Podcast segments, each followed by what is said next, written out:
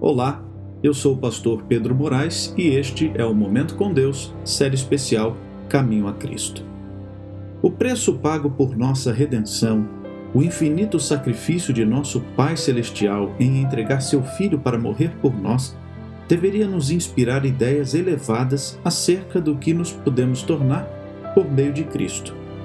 Quando o inspirado apóstolo João contemplou o amor do Pai em toda a sua grandiosidade para com a raça caída, foi tomado por um sentimento de adoração e reverência, e não podemos encontrar uma linguagem apropriada para expressar a grandeza e a ternura desse amor.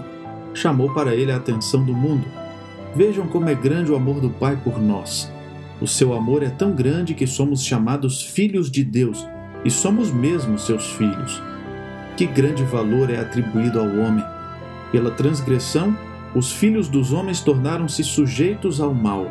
Pela fé no sacrifício de Cristo, os filhos de Adão podem voltar a ser filhos de Deus. Assumindo a natureza humana, Cristo elevou a humanidade. Os homens caídos são colocados na posição em que, por meio da ligação com Cristo, podem, na verdade, tornar-se dignos de serem chamados filhos de Deus. Esse amor é incomparável. Filhos do Rei Celeste, preciosa promessa tema para a mais profunda meditação. Que tal fazer isso hoje mesmo? Gaste um tempo meditando nas bênçãos de Deus para a sua vida.